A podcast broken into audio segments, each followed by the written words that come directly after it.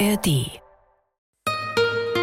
SWR 2 Geld, Markt, Meinung. Das Wirtschaftsmagazin. Jeder weiß es, doch viele können oder wollen nichts unternehmen beim Thema private Altersvorsorge. Dabei drängt die Zeit. Denn längst ist klar, in Zukunft wird nur die gesetzliche Rente für den Ruhestand nicht genug sein. Es muss also was passieren. Und mittlerweile bewegt sich auch was. Die Bundesregierung hat die Reform der privaten Altersvorsorge jetzt angeschoben. Was da geplant ist, ob das ausreicht oder ob wir vielleicht etwas ganz anderes benötigen, damit die Menschen im Alter finanziell besser abgesichert sind, darum geht es in dieser Sendung. Mehr Rente, so soll die private Altersvorsorge besser werden. Mein Name ist Christoph Geismeier. Vielen Dank, dass Sie dabei sind. Wie dringend nötig Änderungen bei der privaten Altersvorsorge sind, das zeigt die Riester-Rente. 2002 wurde sie eingeführt, mittlerweile sinkt das Interesse immer weiter. Dafür nimmt die Kritik zu. Und dafür sorgen auch immer mehr Fälle von verärgerten Rentnern, die über das Ergebnis ihres jahrelangen Riestersparens tief enttäuscht sind. So wie der 64-jährige Gerhard Keckreis aus dem baden-württembergischen Herrenberg. Vor wenigen Wochen ist Gerhard Keckreis in Rente gegangen. Der 64-jährige hat vorgesorgt, damit der Lebensabend finanziell entspannt wird unter anderem mit einer Riester-Rente. Die wird ihm im vergangenen Monat zum ersten Mal aufs Konto überwiesen. Und der Herrenberger sieht schwarz auf weiß, was 17 Jahre Riester-Sparen eingebracht haben. Und er ärgert sich. Es ist wirklich einfach nur eine Riesenenttäuschung. 72 Euro. So hoch ist die Riester-Rente, die die Vorgesellschaft Gerhard Keckreis von jetzt an jeden Monat überweist. Mit 150 bis 200 Euro pro Monat hatte der 64-Jährige eigentlich gerechnet. Zumal er sich bei Riester für einen Aktiensparplan entschieden hat, der üblicherweise höhere Renditen einfährt. Doch ein Blick in die Unterlagen zeigt, warum die Riester-Rente von Gerhard Keckreis entgegen den Erwartungen so schmal ausfällt. Viele Gebühren zehren am Kapital und die Fondsgesellschaft hat es laut den Abrechnungen nicht geschafft, aus dem angesparten Geld trotz Anlage in Aktien eine Rendite zu erwirtschaften. Gerhard Keckkreis. Für mich ist und bleibt es eigentlich unvorstellbar, dass nach 17 Jahren mit einem Aktienfonds keine Rendite eingefahren wird. Ich bin selber mit Fondssparplänen noch als Privatmann aktiv und da muss ich wirklich sagen, über zehn Jahre äh, ist normalerweise pro Jahr sieben bis zehn Prozent Rendite möglich. Dabei ist das Ergebnis der Vorgesellschaft bei Gerhard Keckkreis Riester-Rente noch katastrophaler, als es sich anhört. Denn nur weil die Fondsgesellschaft verpflichtet ist, das eingezahlte Geld und die staatlichen Zulagen zu garantieren, zahlt sie dem 64-Jährigen 72 Euro pro Monat aus. Tatsächlich ist nämlich viel weniger übrig. Denn die Fondsgesellschaft hat nicht nur null Rendite mit dem Geld erzielt, sie hat auch noch Verluste eingefahren, die allerdings dank gesetzlicher Vorschriften von der Fondsgesellschaft zu tragen sind. Nochmals Gerhard Keckreis. Wenn ich das Geld genommen hätte und hätte mir selber einen einfachen ETF-Sparplan zugelegt, dann hätte ich deutlich mehr und aktuell für meine Rente auch deutlich mehr monatliche Rente. Und hätte das Geld jederzeit im Zugriff für mögliche Notlagen, die ja immer mal passieren können. Also ich wäre deutlich besser gestellt. Das zeigt auch eine Berechnung der Verbraucherzentrale Baden-Württemberg, die zwar angesichts der Komplexität des Sachverhalts nicht 100 Prozent exakt ist, aber annähernd deutlich macht, was aus den Riester-Einzahlungen von Gerhard Keckkreis geworden wäre, hätte er sein Geld in einen Aktien-ETF-Sparplan eingezahlt. Das Ergebnis, beim selbstbesparten ETF würden heute nach Abzug der Kosten rund 80.000 Euro zur Verfügung stehen. Und damit über 40.000 Euro mehr als bei der von Gerhard Keckkreis abgeschlossenen Riester-Rente. Bundesweit haben die Verbraucherzentralen derzeit viele Beschwerden über Riester-Verträge. Und je mehr Verbraucher die Erfahrung machen, dass sich Riester nicht gelohnt hat, desto heftiger der Image-Schaden. Dabei kümmern sich heute schon viel zu wenige Menschen um die private Altersvorsorge. Dass das schon bald zu einem Riesenproblem werden wird, hat die Politik längst erkannt. So hat die aktuelle Bundesregierung schon vor zwei Jahren im Koalitionsvertrag festgeschrieben, die Reform der privaten Altersvorsorge anzugehen. Und das ist jetzt passiert. Jüngst hat eine Kommission, die sogenannte Fokusgruppe private Altersvorsorge, dazu ihre Vorschläge unterbreitet. Aus Berlin berichtet Hans-Joachim Viehweger. Für diejenigen, die bereits einen Riester-Vertrag haben, ändert sich im Prinzip nichts. Doch künftig soll es mehr Möglichkeiten bei der staatlich geförderten Altersvorsorge geben. Das ist das Ergebnis einer sogenannten Fokusgruppe unter Leitung von Florian Tonker. Er ist parlamentarischer Staatssekretär im Bundesfinanzministerium. Zentral ist dabei für die Fokusgruppe, dass sie vor allem auch dafür sorgt, dass wir mehr unterschiedliche Produkte haben, die ähm, in Frage kommen. Auch Produkte haben, in denen es möglich ist, höhere Renditen und damit eben auch am Ende höhere Rentenzahlungen ähm, oder Altersvorsorgeleistungen für die Anleger zu bekommen. Bislang müssten die Anbieter von staatlich geförderten Verträgen 100 Prozent des eingezahlten Kapitals garantieren. Das macht die Verträge teuer. Die Beschränkung der Garantie zum Beispiel auf 80 Prozent könnte die Kosten senken und riskantere Anlagen ermöglichen, was Verena Bentele, die Präsidentin des Sozialverbands VDK, kritisch sieht. Ein Riesenproblem ist, wenn eben mehr Risiko stattfinden soll anstatt mehr Sicherheit, kann das gut gehen, aber es kann halt auch nicht gut gehen. Und für Menschen mit kleinen Renten, wenig Geld, ist ein Risiko immer ein Problem. Der Grundgedanke der Expertengruppe aber ist, dass es mehr Freiheiten geben soll und damit auch mehr Verantwortung für alle, die privat fürs Alter vorsorgen. So wird auch vorgeschlagen, private Altersvorsorge-Depots zu fördern, in denen Geld zum Beispiel in Fonds angelegt wird. Bedingung für die staatliche Förderung ist, dass die Anleger die Wertpapiere in diesen Depots erst beim Eintritt in den Ruhestand zu Geld machen. Im Sinn des Verbraucherschutzes soll aber zugleich die Transparenz gestärkt werden, sagt der FDP-Politiker Tonka. Wir wollen den Vergleich zwischen verschiedenen konkurrierenden Produkten auch dadurch erleichtern, dass wir eine Vergleichsplattform, eine Vergleichswebseite ähm, schaffen, wo die Produkte dargestellt werden müssen, sodass wir direkt auch den Anlegerinnen und Anlegern eine Möglichkeit geben, die Produktmerkmale, auch die Produktqualität zu vergleichen.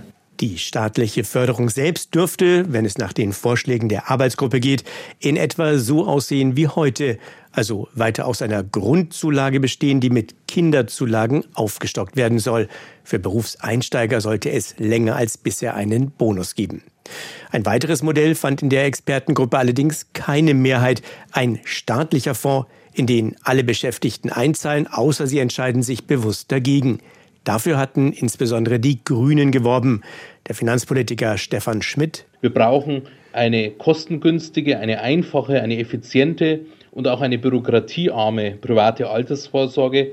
Und die gibt es aus unserer Sicht am besten mit einem öffentlich verwalteten Fonds. Möglicherweise kommt das Konzept in den weiteren Beratungen nochmal auf den Tisch. Denn beschlossen ist noch nichts. Die Ergebnisse der Kommission müssen erst einmal ins Kabinett. Staatssekretär Tonka hofft aber, dass sie dann im kommenden Jahr den Bundestag passieren und, zumindest in Teilen, Anfang 2025 in Kraft treten.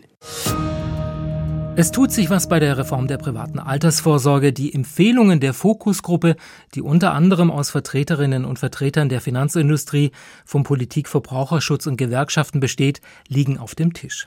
Im Kern spricht sich das Gremium grundsätzlich dafür aus, an der Riester-Rente festzuhalten. Es soll aber, wie im Beitrag gehört, Änderungen geben im Sinne der Sparer. Dazu gehören beispielsweise mehr Wettbewerb, weniger Kosten und mehr Rendite.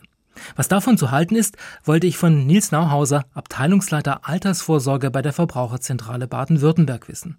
Herr Nauhauser, die Vorschläge der Fokusgruppe klingen doch gut. Wird die Riester-Rente doch noch ein tolles Produkt, mit dem auch Verbraucherschützer zufrieden sind? Nein, davon gehe ich nicht aus, denn die Fokusgruppe war ja recht unterschiedlich besetzt. Da waren auch sehr viele Lobbyisten von der Anbieterseite drin vertreten und entsprechend heterogen ist natürlich auch das äh, Meinungsbild in dieser Fokusgruppe. Das zentrale Problem ist, dass sie die Marktrealität ignorieren, denn äh, wir haben einen strukturellen Missstand. Altersvorsorge wird verkauft auf Provisionsbasis. Günstige Produkte werden nicht empfohlen, weil sie keine Provision bringen. Bedarfsgerechte Beratung findet nicht statt, weil Beratung gar nicht vergütet wird, sondern nur der Vertriebserfolg. Und diesen ganzen strukturellen Missstand ignorieren all diese Empfehlungen der Fokusgruppe. Daran ändert sich weiterhin nichts. Aber es soll ja auch mehr Transparenz geben, was Kosten und Risiken der Angebote angeht. Dafür soll ja eine unabhängige Plattform sorgen, auf der man die neuen Produkte für die Riester-Rente vergleichen kann. Bringt das nichts? Nein, das wird nichts bringen. Das ist absehbar. Äh, und das ist so wieder ein typisches vorgeschobenes Argument. Man versucht, den Wettbewerb zu stärken, aber man kann den damit gar nicht stärken, weil überhaupt kein Wettbewerb stattfindet um die Produkteigenschaften. Kein Verbraucher äh, geht heute her und vergleicht ein Produkt äh, mit einem anderen, einem Bausparvertrag, mit einem Riester-Fondssparplan, mit einer Riester-Rentenversicherung. Selbst wenn er das machen würde, würde er dastehen wie der Ochs vorm Berg, weil diese drei Produktinformationsblätter, die es ja heute schon gibt, einfach überhaupt nicht aussagekräftig sind.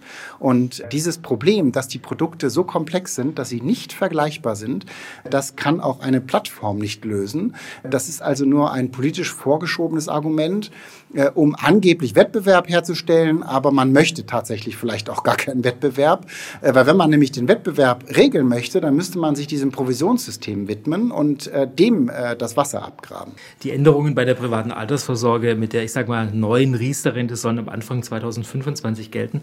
Was aber ist mit den Millionen alter Riester-Verträge? Sollen die Kunden die auf Eis legen und mit einem neuen Riester-Vertrag dann übernächstes Jahr weitersparen oder was empfehlen Sie da? Ja, das ist meine große Befürchtung. Wenn dann was reformiert wird und dann heißt es, jetzt gibt es einen neuen Riester, dann kommen die Heerscharen der Vertriebsagenten, äh, werden auf die Verbraucherinnen losgelassen und da heißt es, jetzt schließen sie einen neuen Vertrag ab. Und überall äh, leuchten die Augen, weil alle sagen, jetzt können wir wieder ordentlich Provision verdienen, jetzt äh, wird nochmal ordentlich abkassiert.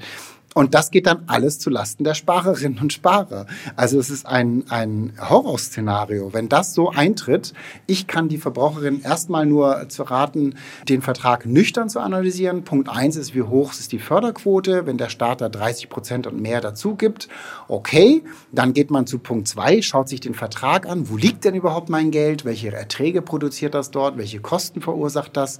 Und dann muss man das bewerten. Das ist kompliziert, ist völlig klar. Wir haben täglich Anfragen von Verbraucherinnen und das kann man immer nur im Einzelfall bewerten und dann muss man mal sagen, Jetzt beenden wir das Ganze und äh, man kann bedarfsgerecht alternativ außerhalb der Riester-Rente vorsorgen. Aber es gibt auch Fälle, bei denen wir dann raten, den Vertrag trotzdem fortzusetzen. Nun warten wir ab, was übernächstes Jahr an Regelwerk dann gelten wird. Äh, Sie klingen ja sehr kritisch mit Blick auf die geplanten Änderungen oder Vorschläge der Fokusgruppe für Riester. Was schlagen Sie denn vor? Wie soll ein Angebot parallel zur gesetzlichen Rente aussehen, mit dem Sie als Verbraucherschützer zufrieden sind?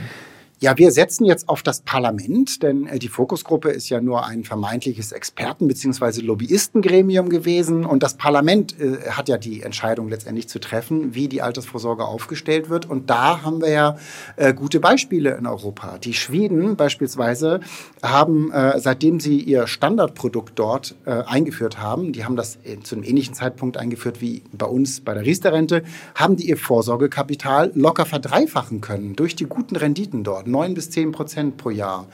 Seit 20 Jahren. Davon kann ein deutscher Riester-Sparer nur träumen. Und das müssen wir auch in Deutschland machen. Also so ein äh, Staatsfonds, ein Standardprodukt, äh, was man auswählen kann. Äh, dann nehmen wir diese ganzen Vertriebsagenten aus dem Spiel. Die Finanzlobby, die Versicherungslobby kann nicht mehr den Reibach zu Lasten der Sparerinnen und Sparer machen und die Vorsorge wäre bedarfsgerecht. Sagt Nils Nauhauser, Leiter des Fachbereichs Altersvorsorge bei der Verbraucherzentrale Baden-Württemberg. Vielen Dank. Einen Staatsfonds, in den die Bürger neben der gesetzlichen Rente einzahlen, fordern auch vier von fünf Wirtschaftsweisen. Eine davon ist Ulrike Malmendier und mit ihr spreche ich gleich in dieser Sendung.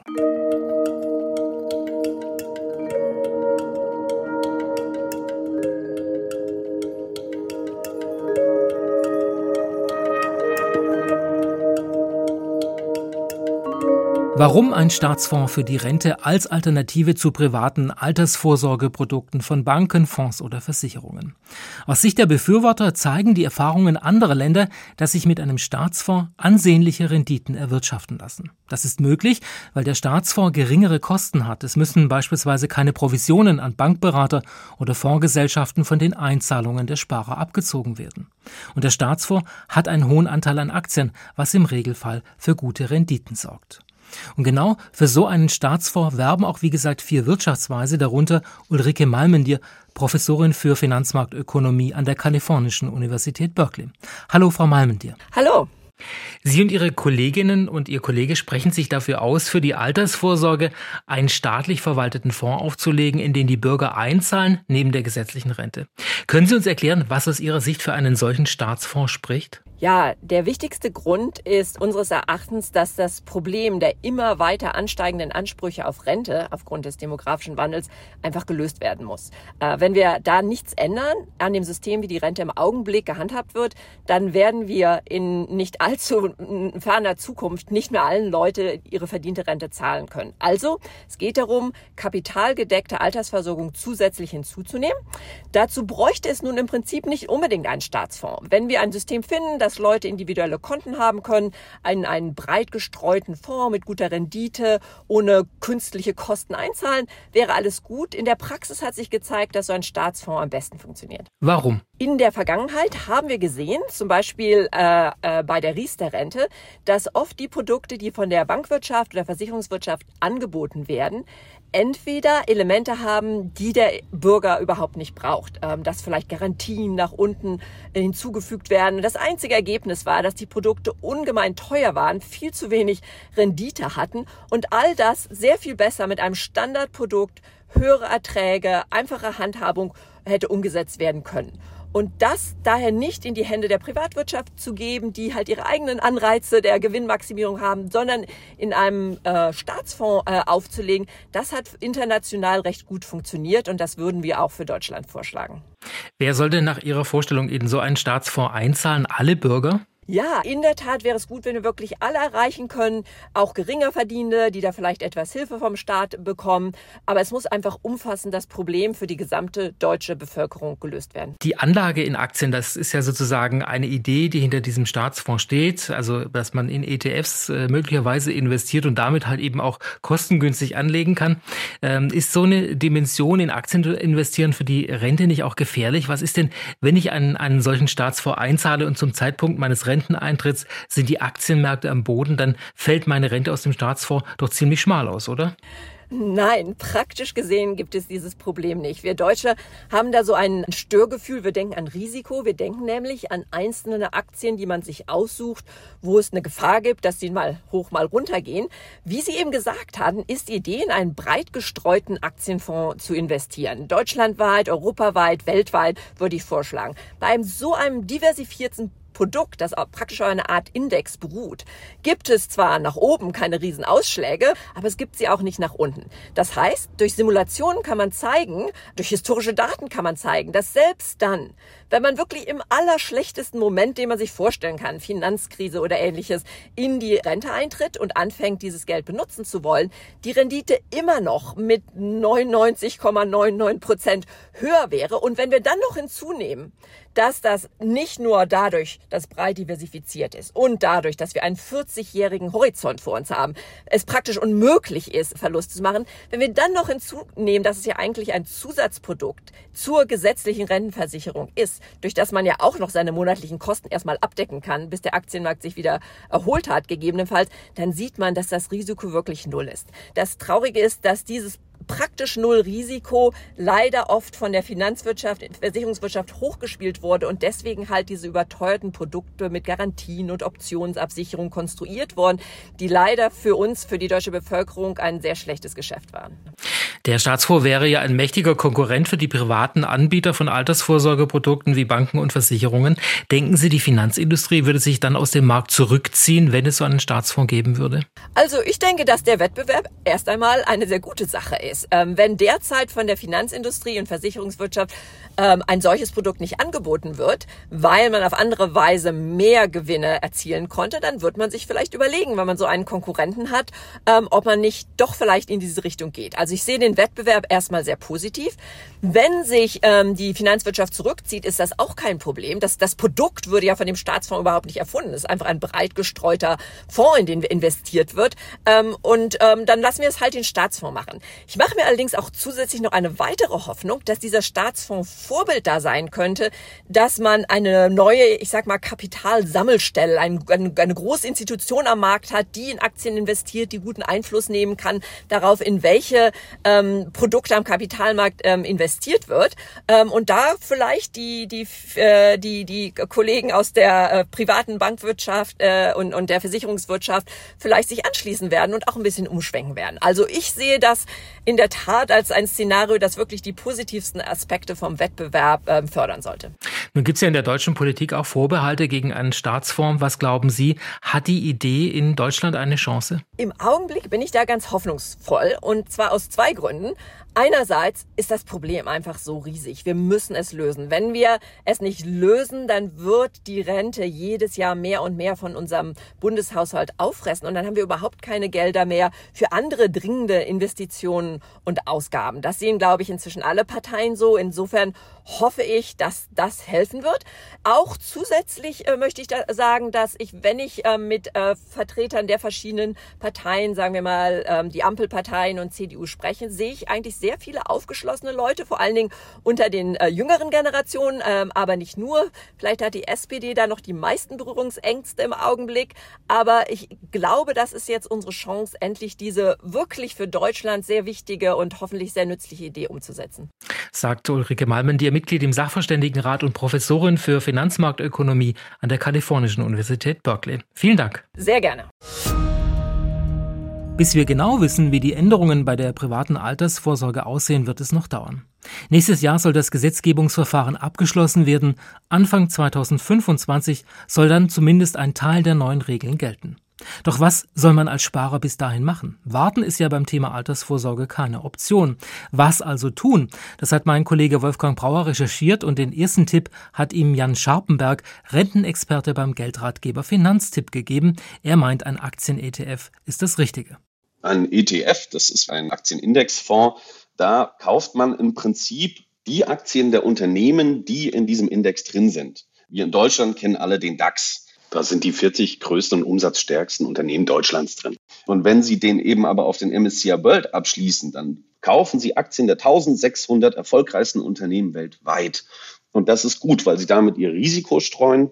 Und das gibt Ihnen die Sicherheit. Und zusätzliche Sicherheit gibt es eben, wenn man den sehr lange laufen lässt. Am besten schließt man jetzt was ab und lässt es liegen bis zum Ruhestandseintritt. Mit einem sogenannten Auszahlplan, da schichtet man dann wieder um, können Sie sich das praktisch so einteilen, dass Sie das bis zu Ihrem Ruhestandsende als monatliche Rente bekommen. Sie bekommen einen festen Betrag. Wie hoch der ausfällt, hängt natürlich davon ab, wie viel Sie eingezahlt haben. Eine weitere Möglichkeit der zusätzlichen privaten Altersvorsorge sind auch Betriebsrenten.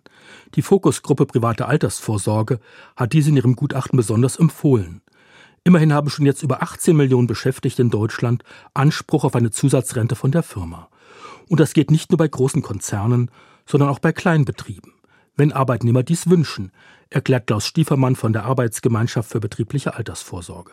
Wir müssen unterscheiden zwischen der arbeitgeberfinanzierten betrieblichen Altersversorgung, da entscheidet der Arbeitgeber, ob er sie anbietet oder nicht. Wir haben aber eben auch das Recht auf Entgeltumwandlung. Das heißt, auch bei einem Arbeitgeber, der bisher noch keine betriebliche Altersversorgung angeboten hat, kann ich als Arbeitnehmer darum bitten, dass ein Teil meines Bruttolohnes aufgewandt wird für eine betriebliche Altersversorgung und der Arbeitgeber muss in diesem Fall auch noch 15 Prozent obendrauf zahlen, sofern er eben, weil ja aus dem Brutto angespart wird, auch seinen Anteil an den Sozialabgaben spart. Aus Sicht von Jan Scharpenberg von Finanztipp lohne sich eine Betriebsrente, bei der nur Teile des Gehaltes gespart werden, nicht immer. Er sagt dazu, ja, kann eine Option sein. Da gilt es aber genau hinzuschauen, und zwar, wie viel der Arbeitgeber dazu gibt bei der betrieblichen Altersvorsorge. Bei dem gesetzlichen Mindestmaß von 15 Prozent lohnt sich das in der Regel nicht. Ab 20 Prozent ist es eine Überlegung wert und ab 25 Prozent sollte man auf der sicheren Seite sein. Allerdings ist das nichts für Leute, die alle paar Jahre den Arbeitgeber wechseln, weil es ist schwierig bzw. kostspielig, seine alte betriebliche Altersvorsorge mit zum neuen Arbeitgeber zu nehmen. Von anderen alten Formen der Altersvorsorge rät der Rentenexperte des Geldratgebers Finanztipp eher ab. Also bei der Kapitallebensversicherung ist die Antwort aktuell eindeutig. Die sind zu teuer, die sind zu niedrig verzinst und häufig intransparent. Daher raten wir bei Finanztipp von Kapitallebensversicherung als Altersvorsorge ab.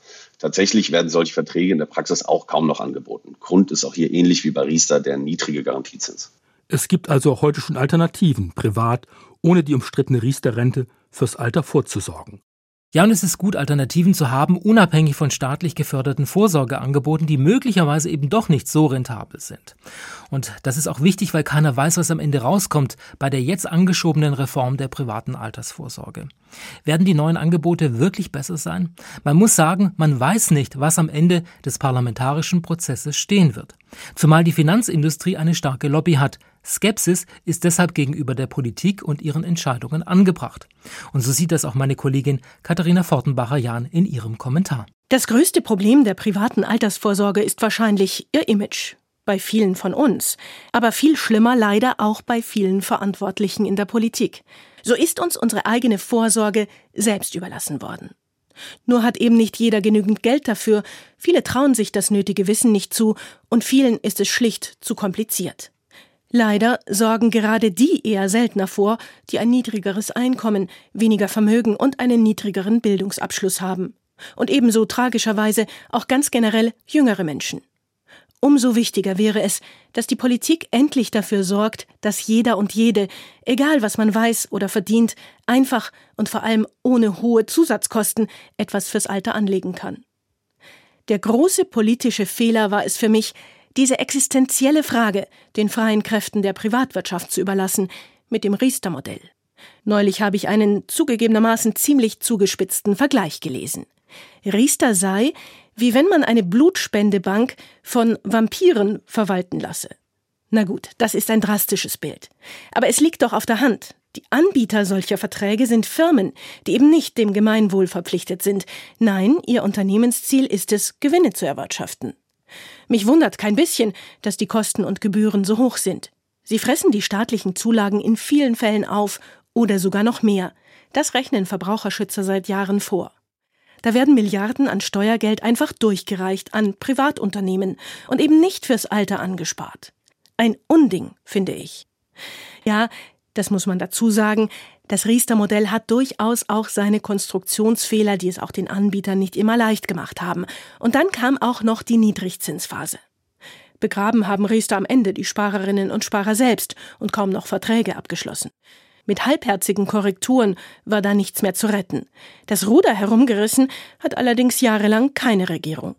Jetzt wäre dafür eine hervorragende Gelegenheit. Die Forderung von Wirtschaftsweisen und Verbraucherschützern ist richtig. Wir brauchen einen Vorsorgefonds im Sinne der Verbraucher, der frei ist von privaten Gewinninteressen. Für uns bliebe dann im Alter mehr von dem, was wir zur Seite gelegt haben. Es wäre einfach und unkompliziert und damit allen zugänglich und könnte damit auch den gesellschaftlichen Zusammenhalt stärken. Ja, da könnte von der Finanzbranche einiger Gegenwind kommen. Aber dem muss sich die Politik entgegenstellen. Im Interesse von uns Bürgerinnen und Bürgern. Es kommentierte Katharina Fortenbacher-Jahn. Und das war Geldmarkt Meinung zur Diskussion um die Reform der privaten Altersvorsorge. Vielen Dank, dass Sie zugehört haben. Mein Name ist Christoph Geismeier.